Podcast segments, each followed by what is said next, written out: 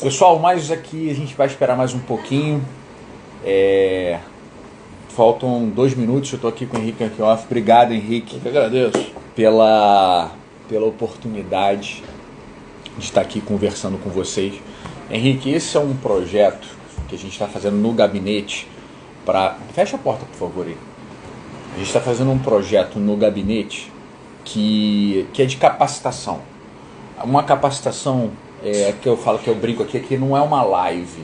É, um, é uma capacitação, uma conversa que a gente dialoga com pessoas com experiência e transmite para o gabinete. Só que ao invés de ficar exclusivamente como conhecimento deve ser compartilhado, a gente resolve fazer essa filmagem, daquela meia hora de experiência para a gente nivelar, para a gente nivelar um pouquinho. Então assim, a gente já chega no nosso horário de 11 horas, é, um, é, uma, é uma conversa para a gente nivelar o gabinete e a gente vai passar por alguns pedacinhos, algumas coisas para a gente conseguir trabalhar melhor na segurança pública. A gente é membro da comissão de segurança na Câmara, então a gente tem esse, esse protagonismo, ajudamos o Ícaros em algumas ideias, na inscrição da Romu, na especialização da segurança pública. Mas eu queria que você falasse um pouquinho de você, conta para o pessoal um pouco da sua experiência, da sua trajetória, se apresenta, você tem um vasto currículo. É, um prazer, né? É, meu nome é Henrique Arkenhoff. É, na área de segurança pública, né, não vou contar toda a minha trajetória profissional, mas na área de segurança pública eu comecei no Ministério Público Federal, depois fui desembargador federal em turma com competência criminal e, por fim, secretário de Segurança Pública. Depois disso, eu iniciei um outro ciclo na academia, né? Sou professor do mestrado em Segurança Pública da Universidade de Vila Velha, da UVV. É, então, eu, eu trabalhei praticamente em todas as searas, só não na, no, na execução da pena, que é outra coisa muito importante. Eu queria ressaltar exatamente isso. Né? Segurança pública não é só polícia, mesmo quando você está falando apenas da repressão criminal. Não estou nem falando, é claro, da importância, por exemplo, da educação. Mas mesmo na repressão criminal, o Ministério Público, o Judiciário, os policiais penitenciários têm uma função tão importante quanto Polícia Civil, Polícia Militar, Polícia Federal, Polícia Rodoviária Federal, etc. Então, não podemos tirar essas instituições e esses profissionais do radar quando a gente fala em segurança pública. É muito bem colocado, Henrique. A gente teve oportunidade de, de escrever até um artigo agora. A gente tem que olhar essa segurança pública como um sistema amplo. A gente teve um episódio agora em Vitória que deslocaram alguns, algumas lideranças de alguns movimentos, isso para presídios federais e desencadeou uma guerra uma guerra aqui em Vitória que resultou em 14 mortes, o índice de agosto disparou, a gente faz até esse processo, esse apelo para as autoridades que estão nos ouvindo. É, Henrique, você teve a oportunidade de passar pela Secretaria de Segurança Pública do Estado, então você conhece a dinâmica da segurança pública do Estado. Gostaria que você falasse um pouquinho para a gente as dificuldades da gestão da segurança pública, as competências da polícia, que muitas das polícias, da guarda, que muitas vezes as pessoas não têm isso claro na cabeça, porque acaba tendo uma confusão no exercício das funções. Então, para você comentar um pouquinho, explicar para o pessoal, porque é algo que é extremamente jurídico, a pessoa tem que ter um conhecimento aprofundado para saber o que cada órgão, o que cada agente faz no seu dia a dia. Bem, é, em primeiro lugar, então vamos separar aqui. Né? A Polícia Militar, que o pessoal conhece mais, é aquela responsável pelo patrulhamento preventivo e ostensivo principalmente. É claro que ela também tem serviço de inteligência, é claro que ela faz outras coisas, mas a missão principal dela na segurança pública é o patrulhamento. A Polícia Civil, a principal função, então também ela faz outras coisas, mas a principal função é a coleta de provas e a formalização das provas para que o Ministério Público possa fazer uma, uma acusação criminal. O, a Polícia Federal faz esse trabalho em relação a, aos crimes cometidos contra a União, ela tem várias outras atribuições, mas infelizmente o efetivo dela é absurdamente pequeno. Então ela não consegue ocupar, não tem a menor condição de desempenhar todas as tarefas que a Constituição deu para ela. O aumento de efetivo na Polícia Federal é absolutamente urgente. Temos também a Polícia Rodoviária Federal que faz o patrulhamento preventivo das rodovias e é, agora, recentemente, finalmente as pessoas começaram a entender que o, a, o, o, o, trabalhador do sistema carcerário, aquele que está lá no presídio, vigiando o criminoso, é um profissional da segurança pública, foi recentemente integrado pela Constituição na segurança pública. E isso é importantíssimo, porque, olha, no filme, né, em Hollywood, o filme acaba quando o criminoso é preso. Mas na vida real isso está só começando. Ele ainda precisa ser acusado, julgado, condenado e depois precisa cumprir a pena, precisa ser vigiado dentro da pena. Né? Então, se você não tiver um sistema carcerário funcionando, todo o trabalho das polícias, do Ministério Público e do Judiciário é jogado fora. É, isso aí a gente vê que o sistema é complexo. Eu acabo é, fazendo um adendo na sua fala, Henrique, resgatando um pouquinho que a gente teve oportunidade de trabalhar no IASES, que é o Instituto Socioeducativo do Estado do Espírito Santo, que, que cuida do menor, do adolescente em conflito com a lei. O adolescente não comete crime, pelo direito ele comete ato infracional e ele acaba também parando no sistema. Quando a gente chegou lá, é, havia uma, uma contradição é, entre, entre eles estarem numa coluna de férias, com uma parte de um paternalismo e outra parte de uma segregação muito grande. Então são dois extremos que foram ruins.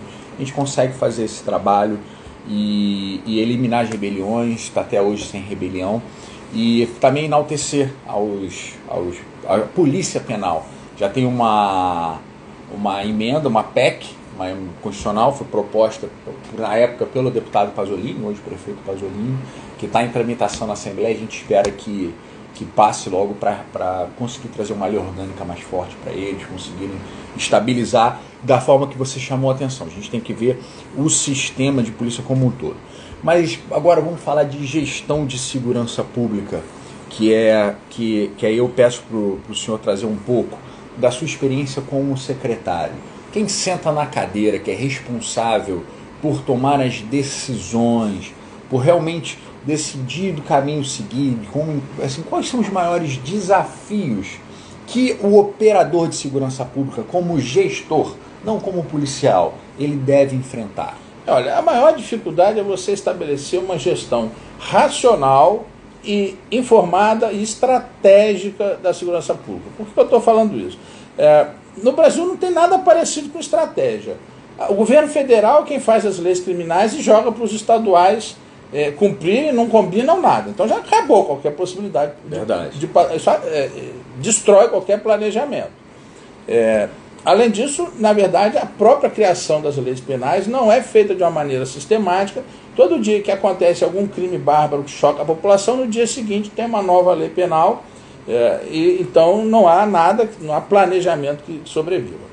Além disso, a população, com muita razão, mas é um problema a população tem uma percepção muito distorcida dos verdadeiros riscos, das verdadeiras é, prioridades e pressiona muito é, por providências que já se mostraram ineficazes. Então, por exemplo, a prisão do microtraficante já ficou claro que não diminui em absolutamente nada a, o, o fornecimento de, de drogas à população. E, além de tudo, cria uma superlotação no cárcere né? E claro, num, numa cadeia superlotada, simplesmente você não consegue vigiar o que está acontecendo lá dentro. Então, tanto os criminosos podem matar uns aos outros lá dentro, como podem ordenar mortes aqui fora, continuam comandando tráfico, aplicam golpes com celular, que não deveria ter celular lá dentro, mas enfim, você, à medida que tem uma superlotação, você simplesmente vai perdendo progressivamente o controle do que está acontecendo lá. Então, por mais que o policial penitenciário se esforce, vai ficando impossível fazer o trabalho dele. É, então, precisaria haver um, um fixação de, de prioridades, na qual nenhuma gestão vai cuidar de absolutamente tudo. Então você prioriza. É, precisa sempre adotar medidas racionais, aquelas que têm um resultado comprovado, e não aquelas que, ao contrário, né, nós temos mais de 100 anos de tentativa de repressão criminal ao tráfico de drogas e todo mundo sabe que o consumo só tem aumentado. É, então, se você prioriza isto em detrimento, por exemplo, do crime contra o patrimônio, do homicídio e outros crimes graves, né? É, claro, você não, a polícia civil e militar deixam de fazer outras uh, tarefas, por quê? Porque está todo mundo hoje concentrado nisso. E concentrado, além de tudo, não no grande tráfico, mas no microtráfico, que não faz diferença absolutamente nenhuma, são pessoas descartáveis, substituídas em dois minutos né? essas pessoas que ficam ali, como o pessoal diz, na pista, está ali para ser presa mesmo, uhum. essa que é a verdade. Né? É, e não recebem nenhuma arma de fogo, não é porque eles não são criminosos, é para não perder a arma quando forem presos. É, tem gente armada ali perto. Vale nós... menos que uma arma. É, exatamente. Vale a vida deles e a situação deles vale menos a que uma arma. A liberdade dele da arma. É, então tem alguém armado lá na boca de fumo, mas não aquele que está vendendo e é aquele que está ali exposto para ser preso. É, então, isso, aí realmente é enxugar gelo, mas é uma escolha de enxugar gelo. Existem muitas coisas que podem ser feitas e bom resultado. Por exemplo, o Espírito Santo, embora agora esteja tendo um recrudescimento dos homicídios, mas conseguiu re reduzir praticamente pela metade os índices anteriores com um trabalho racional, sério, de longo prazo, porque também tem isso. Não tem solução mágica e principalmente solução rápida para a segurança pública. Tudo que dá certo na segurança pública ocorre ao longo dos anos. Só no cinema, só no filme do Batman é que você prende o Coringa e resolve o crime em Gotham City. É verdade. E tava, a gente estava conversando um pouquinho antes de começar a live, passando mais ou menos os assuntos que a gente ia conversar com você. Você trouxe uma frase que realmente me chamou muita atenção e que é uma verdade, que é a seguinte: muitas vezes a polícia é, narra e, e, dá publicidade e na verdade assim uma publicidade legítima não é mentira não. Que a pessoa é, que é presa que prendeu o, o, a pessoa mais importante do tráfico daquela região. É mais importante até ela ser presa porque da partir do momento que ela foi presa ela ela é realmente assim já tem outro para substituir. A dinâmica é muito grande é, agora, Henrique, eu vou trazer um pouquinho para minha realidade, não minha realidade como delegado. Como vocês sabem, eu sou delegado da, da Delegacia de Pessoas Desaparecidas, ajudo na força-tarefa. Do, da, da, da, são os crimes, são os homicídios acontecidos antes de, de 2014, são os inquéritos remanescentes e de confrontos policiais. A gente trabalha nessas três delegacias rodando. Mas eu quero trazer minha realidade para a parte do município, para a parte da vereança, porque eu, como vereador, eu tenho uma atuação muito limitada no aspecto de segurança pública. O meu papel é mais de orientação, é um papel contributivo. A gente até fez uma legislação que você vai fazer um processo de intervenção na segurança pública, mas não é numa repressão direta. A gente fez uma legislação que possibilita a prefeitura fechar ferro velhos que vendem fios de cobre de maneira ilícita. A gente criou um procedimento para tentar romper o ciclo criminoso. Foi como você falou. Não dá para você tentar prender todos os traficantes da rua. É impossível, você vai onerar. É e agora todos os nós da rua que estão roubando cadeado. Eu nunca vi um negócio desse. Leva o cadeado, deixa a bicicleta. É, tá, uhum. Então tá todo mundo se queixando aí, tirando aqueles, aquelas placas com o número de rua das casas. Né? Aí você vai prender noia por noia, vai fazer o que com ele, gente? É um doente. Exato. Agora tem um receptador que está comprando um monte de, de cadeado quebrado, né? que está comprando fio que foi arrancado de, de, de construção. Olha a, a, aparência física de quem está vendendo, denuncia claramente que se trata de um dependente químico, em vez dele chamar as autoridades para dar uma assistência a essa pessoa, né, uma assistência à saúde, não, compra material furtado, incentivando a que isso continue. Né? Então, assim, não é obviamente prendendo cada noia da cidade, né, cada dependente químico da cidade, que você vai resolver esse problema, que além de tudo, apesar de, de muito incômodo, eles não estão nesse momento, pelo menos, não estão praticando violência contra ninguém, então não, não tem toda essa gravidade. Tem que ir lá e tomar uma medida muito menor, que não vai sobrecarregar o sistema carcerário, e vai ser muito mais eficaz, que é reprimir aquele que é o receptador dessas mercadorias. Exato, que é quem realmente tem que ganha dinheiro com isso tudo. Ganha dinheiro com isso tudo. Henrique, agora eu gostaria que você explicasse um pouquinho para quem nos ouve, especialmente para a nossa equipe entender um pouco assim do papel da guarda municipal.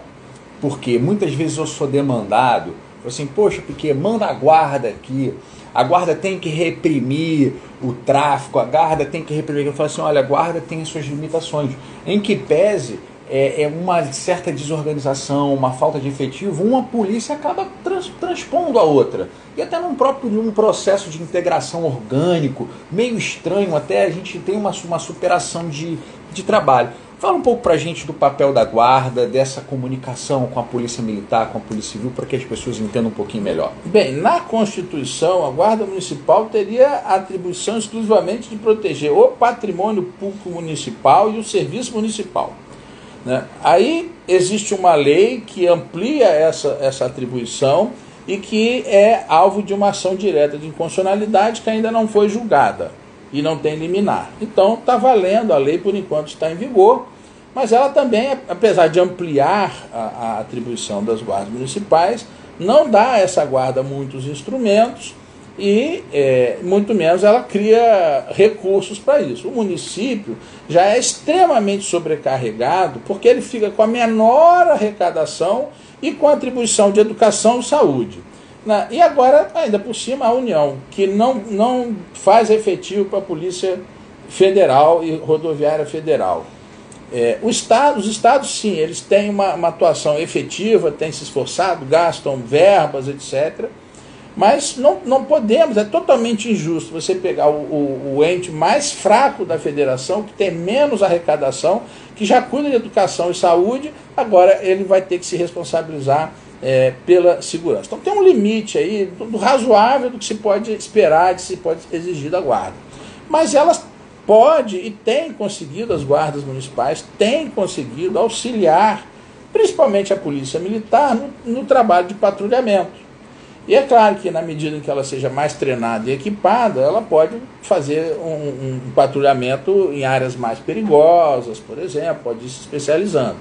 Ela tem também uma função muito importante, não necessariamente a guarda, porque isso depende da organização, mas de substituir a polícia militar em certas atividades que ela faz e que não seriam a rigor dela, como por exemplo a, a vigilância do trânsito. Né? Em muitos municípios, o trânsito ainda não foi municipalizado e a polícia militar é que tem que ficar aplicando multa. Não faz menor sentido, né? o, o treinamento que ele recebe não é para isso. É, então, o, o município pode aqui em Vitória já está municipalizado, mas outros não. Então o município pode ir lá e passar a cuidar do trânsito e deixa, liberar a polícia militar para a atividade que é a, a finalística dela. É, pode apoiar uma ação, pode fazer algum patrulhamento, mas ela não tem efetivo, não tem essa função constitucional de substituir a, a polícia militar. Ela pode ajudar, elas de um modo geral têm conseguido ajudar. É, um trabalho que tem sido integrado, né? É, então, assim, dá para avançar, dá para melhorar, é claro, mas, gente, vamos cobrar as coisas de quem tem responsabilidade. A responsabilidade da segurança pública é do Estado e da União. E, particularmente, a União não está fazendo o papel dela. Pelo contrário, criando problema para os Estados resolverem uma legislação criminal completamente sem pé nem cabeça. É verdade, é verdade. Henrique, é, a gente tem os problemas no município que aí eu vou pautar um pouco né, do que as pessoas assim, me cobram como parlamentar. Né? E a gente tem um problema do crime patrimonial. São duas coisas que eu gostaria que você conversasse um pouquinho com a gente para explicar como é que a gente pode ajudar a secretaria, como é que a gente pode envolver, como é que a gente deve pensar o problema. Que a gente tem que pensar o problema antes de buscar as soluções. Tem dois problemas que atingem o munícipe de Vitória. Além da sensação de insegurança que cresce cada dia mais, em que pese você veja os índices caindo, a sensação de segurança aumenta. Então, assim, tem algo acontecendo. De repente, assim, o que a gente chama de cifra negra. Mas tem o crime patrimonial, está altíssimo. A quantidade de roubo e furto de celular está tá explodindo. As pessoas já não fazem mais registro de ocorrência porque perderam a esperança da capacidade da polícia em reaver o aparelho por falta de efetivo, por falta de condições. E tem outra coisa que eu vou te pedir para você comentar em seguida, a gente volta no assunto, que são os bailes do Mandela, que tanto atrapalham a vida das pessoas. São bailes clandestinos produzidos por traficantes e que levam, de, levam grande massa. A gente tem um problema na Ulisses Sarmento ali, que é o conhecido Morro da Garrafa, que os moradores são frequentemente questionados a respeito disso. Mas a gente vai falar isso daqui a pouquinho. Vamos falar agora de crime patrimonial em si aqui na cidade de Vitória, o que, que você acha que é o caminho para a gente fazer esse enfrentamento? O que, que você acredita? Como é que você vê? Olha, o crime patrimonial ele responde muito bem à investigação posterior e à prisão. Por quê? Porque, embora, claro, como eu disse, tem um monte aí de dependente químico cometendo pequenos furtos, etc., mas os crimes mais violentos e os mais atuantes são de responsabilidade de um número relativamente pequeno de criminosos que estão sempre reiterando. Então, é, em primeiro lugar, como ele está sempre cometendo crime, em algum momento ele vai é, cometer algum vacilo que vai permitir que ele seja identificado e preso etc, e responsabilizado pela sua conduta. Então, mesmo que ele não seja condenado por todos os crimes, mas pegou um, pegou dois, pronto, ele já. Uhum. É, é, e a, a, o teorema de Pareto, né, que é assim, que 80% dos crimes são cometidos por 20% dos criminosos. Então eu não preciso prender 100%. Se eu prender 20%, os 20%, 20% corretos, né? não adianta você ficar na rua prendendo noia. Mas se você faz um, uma prisão seletiva direcionada para os 20% mais ativos e mais violentos, você resolve 80% do problema. Né? Então, a, a, Polícia Militar já faz um trabalho muito bem feito de patrulhamento, mas nós precisamos entender que ela nunca estará em todos os lugares ao mesmo tempo e o criminoso não é bobo. É claro que ele fica ali prestando atenção onde está a polícia, onde não está, e ele vai cometer o crime em outro lugar. Então ele apenas desloca o crime, né? desloca de horário ou de local, mas não tem condição, a polícia militar não pode ser onipresente, nós também não podemos despejar nas costas do policial militar essa responsabilidade toda, ele não é Deus.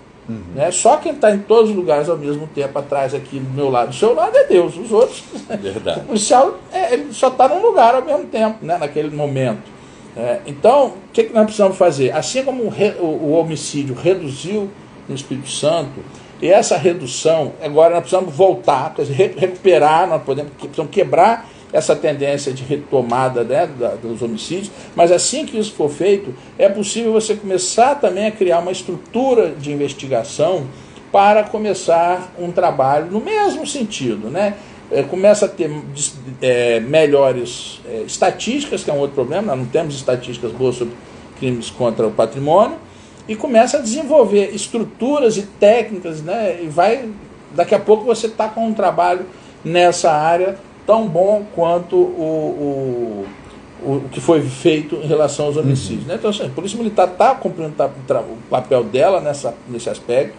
As guardas municipais têm tentado auxiliar nesse aspecto, mas a Polícia Civil está muito defasada, ela, ela não está dando conta de ocupar esse espaço pela deficiência de pessoal. Ela perdeu muitos profissionais nos últimos anos, ela perdeu, acho que 30% ou 40% dos policiais se aposentaram ou passaram em outro concurso, foram embora. Então eles precisam ser repostos para a gente poder trabalhar nisso.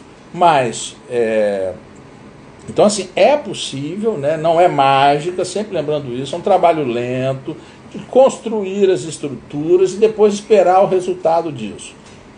Mas dá para fazer um trabalho importante, principalmente porque é, com aquele quantidade de homicídios não dá para respirar. Uhum. Agora já dá para trabalhar em outras áreas. Né?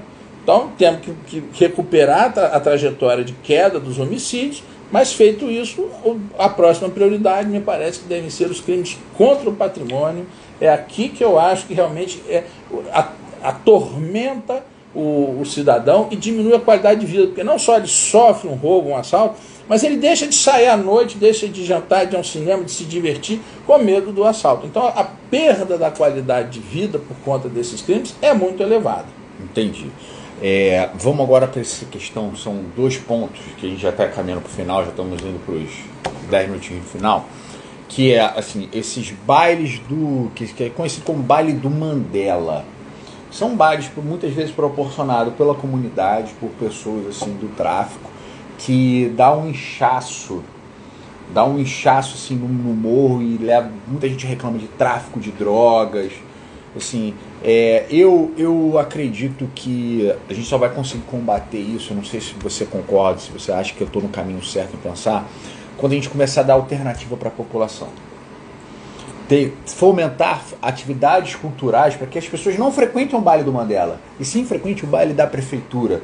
E não sei, o que, que você pensa nisso? Como é que a gente pode conduzir, tentar orientar o prefeito? É, quer dizer, olha só, você não vai conseguir impedir que os jovens se divirtam. Isso é incontrolável. Né? Eles vão fazer alguma coisa, eles vão se socializar, e se não houver alternativas, de fato, é, é o, o, traficante é que está oferecendo, né? ele vai. Então, isso tem um, um problema grande aqui. Um outro problema é também falta de instrumental jurídico, é, porque é, os bailes do Mandela, além de serem eventualmente um caso de polícia, eles são irregulares em si mesmos, ainda mais na época de pandemia, mas mesmo fora, uhum. você para realizar esse evento precisa de autorização, né, alvará de, de, de para realização desse evento. Então é preciso legislação que permita, a, a, a, aí sim é um trabalho que a prefeitura pode ajudar muito, é, em, em, que ela multe o proprietário do, do, do, do, do espaço pela realização de um, de um de um show não, né, de, um, de um evento não autorizado, e ela apreenda o equipamento. Okay. Porque senão é, vai lá, a polícia chega, espanta todo mundo, mas é sempre esse problema, você está só espantando. As pessoas saem dali, às vezes voltam assim que a polícia sai, uhum. e de qualquer forma o equipamento está lá para repetir a infração. Né? Então é preciso fazer a apreensão administrativa do, do equipamento, é, é preciso multar o proprietário do imóvel. É, então, assim, reprimir mais quem está organizando e não precisa ter uma atuação tão forte em cima de quem está participando, está irregular, não é? é claro que é contra a lei, uhum. mas é, é, que não é, mais uma vez, não é assim que vai funcionar. Não, não, né? Se você atua contra o participante, é muita gente. Né? Você não tem condição de controlar, você tem que controlar quem está pro, é, promovendo.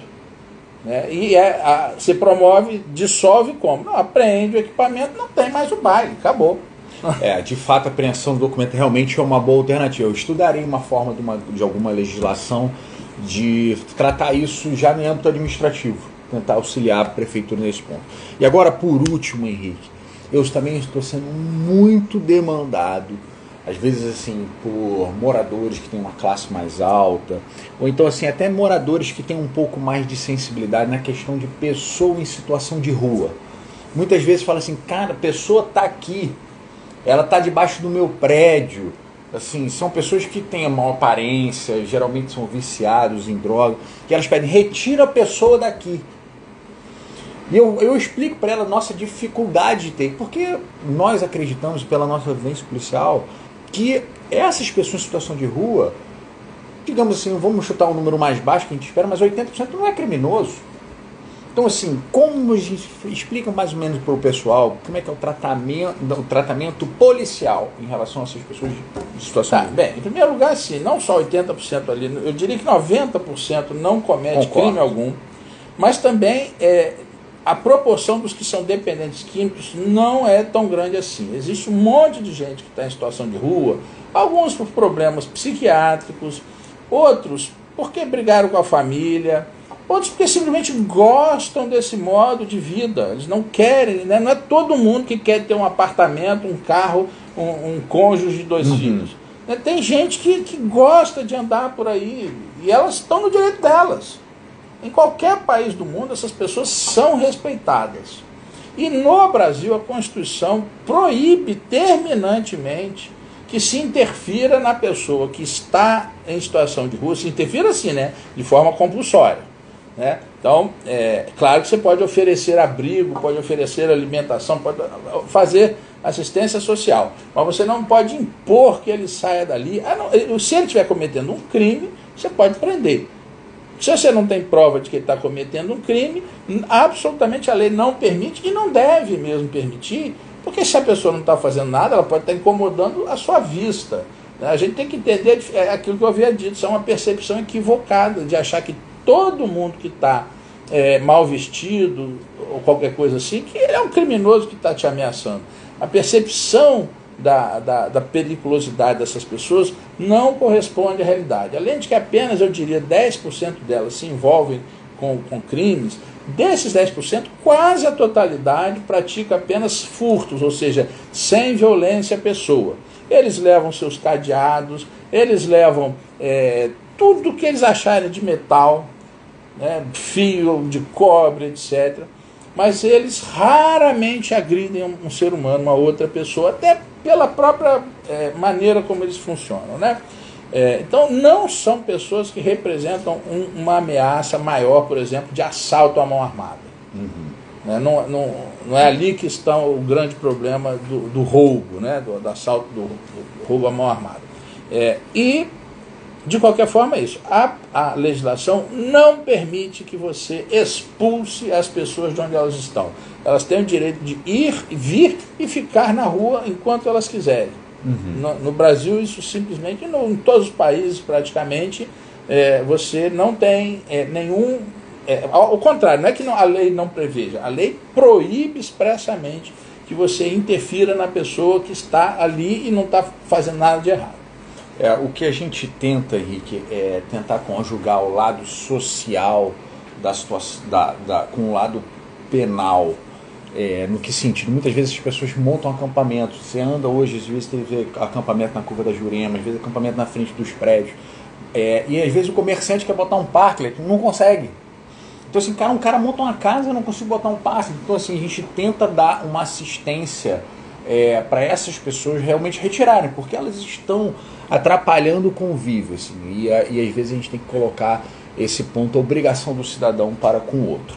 Olha, a gente está no, nos minutinhos finais, dá tempo da gente fazer uma pergunta. Dá tempo de fazer uma pergunta. Fernando, escolhe uma para gente aí, que a gente passa uma última pergunta para o Henrique.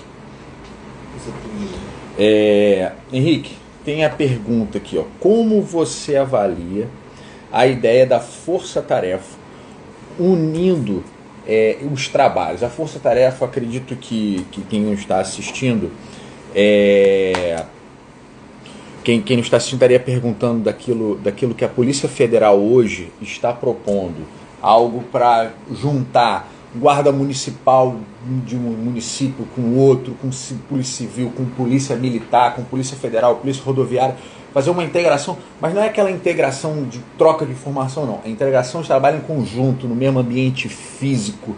É, nessa proposta nova que eu tive até a oportunidade de lá quando a Guarda Municipal de Vitória assinou com a Polícia Federal.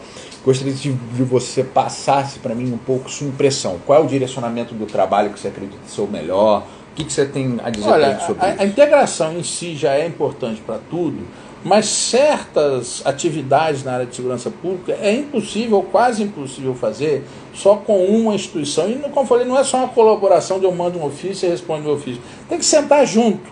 E aqui eu vou incluir, não é só Polícia Civil, Militar, Polícia Federal, Guarda, não. Você precisa incluir nessas forças-tarefas é, a Receita Federal, Estadual, Municipal, que elas têm muita informação, fora que é muito importante a gente combater os crimes tributários, desvio de, uhum. verbas, né? tem um impacto negativo muito grande, muito mais do que esses feed cobre que os levam, né? Pessoa leva uma Petrobras nas costas, some com ela, ninguém fala nada, né? Tá todo mundo solto. É, é muito pouco, né, a reação da sociedade quando você destrói a maior empresa do Brasil. E é, do outro, a reação exagerada com, com pessoas que são incômodas, né, mas não tão incômodas como se quer colocar e não causam tanto impacto social. Mas isso de trabalhar junto, no mesmo espaço, trocando ideia, porque eu tenho não só uma, um tipo de informação, eu tenho um tipo de treinamento, eu tenho um tipo de visão de mundo. Então, 20 cabeças certamente vão pensar melhor do que uma só, principalmente quando elas têm origens, maneiras de ver o mundo, informações, treinamentos diferentes, elas se complementam e você não tem aquela demora de ofício para lá, ofício para cá. Toda vez que as, instituições sentam para trabalhar junto, o resultado tem sido muito maior do que elas tentando cada um por si próprio. Né? Proporcionalmente ao esforço despendido. É claro que você tem 10 pessoas, você vai produzir mais do que uma. Mas eu digo assim, elas 10 pessoas juntas é, produzem 20, 30 vezes mais do que elas sozinhas. O que, o que eu acho também, Henrique, que eu vejo que eu sinto falta no dia a dia. Quando você cria essa força-tarefa, se você precisar de um apoio com qualquer uma dessas unidades, você tem um policial referência que está lá. Então você liga para um colega da sua instituição que consulta alguém que esteja trabalhando com ele. Aconteceu isso, a gente foi prender, é, saiu um mandado de prisão temporária nosso, é, surgiu uma operação da homicídio de noite, acabaram que os policiais efetivos. Eu precisei da ajuda da Guarda Municipal de, da Serra, isso foi ontem. E assim, a gente perde essa referência. Quem tem a referência dos contatos para a gente fazer uma relação institucional? É. Cada delegado tem que trabalhar sozinho. É, isso é o que a gente chama de oficial de ligação. Uhum. Né? Quer dizer, é, é, é aquele ponto de referência é, em cada instituição tem o seu ponto focal que difunde para o restante da instituição e eles se falam entre si. Se não, é como eu disse, é, há uma, uma, cooperação sim, mas se for na base do ofício para lá, ofício para cá, você não vai resolver nada e segurança pública você tudo tem um tempo muito corrido, né? Você precisa tomar as providências agora, amanhã o ladrão já foi embora. Verdade. Henrique, olha, nosso tempo já esgotou, já passamos cinco minutos. É, é uma felicidade estar aqui. É, quando eu comecei na, na polícia, o senhor era secretário, eu lembro bem desse, desse processo, então eu chegando aqui hoje, depois de praticamente 10 anos, é algo que, que me deixa com uma felicidade enorme, muito orgulho, minha admiração pelo senhor é muito grande, já tive a oportunidade de externar isso, agora eu coloco isso no, a público e dou a oportunidade de você dar o tchau pro pessoal, dar o último recado. Não, tá joia. Eu quero agradecer a honra aqui de estar participando e também, pessoalmente, a, a atenção de quem nos está assistindo, né? É, eu agradeço todo mundo que nos assiste, como eu falei. O Diálogo com a Experiência é um projeto para captar, para capacitar o pessoal do gabinete, que a gente abre para que todos, para que todos consigam assistir um pouco desse processo de capacitação. O conhecimento é para ser difundido. Henrique, muito obrigado, meu amigo. Fique com Deus. Você que nos assiste, até logo. Uma ótima, uma ótima tarde para vocês.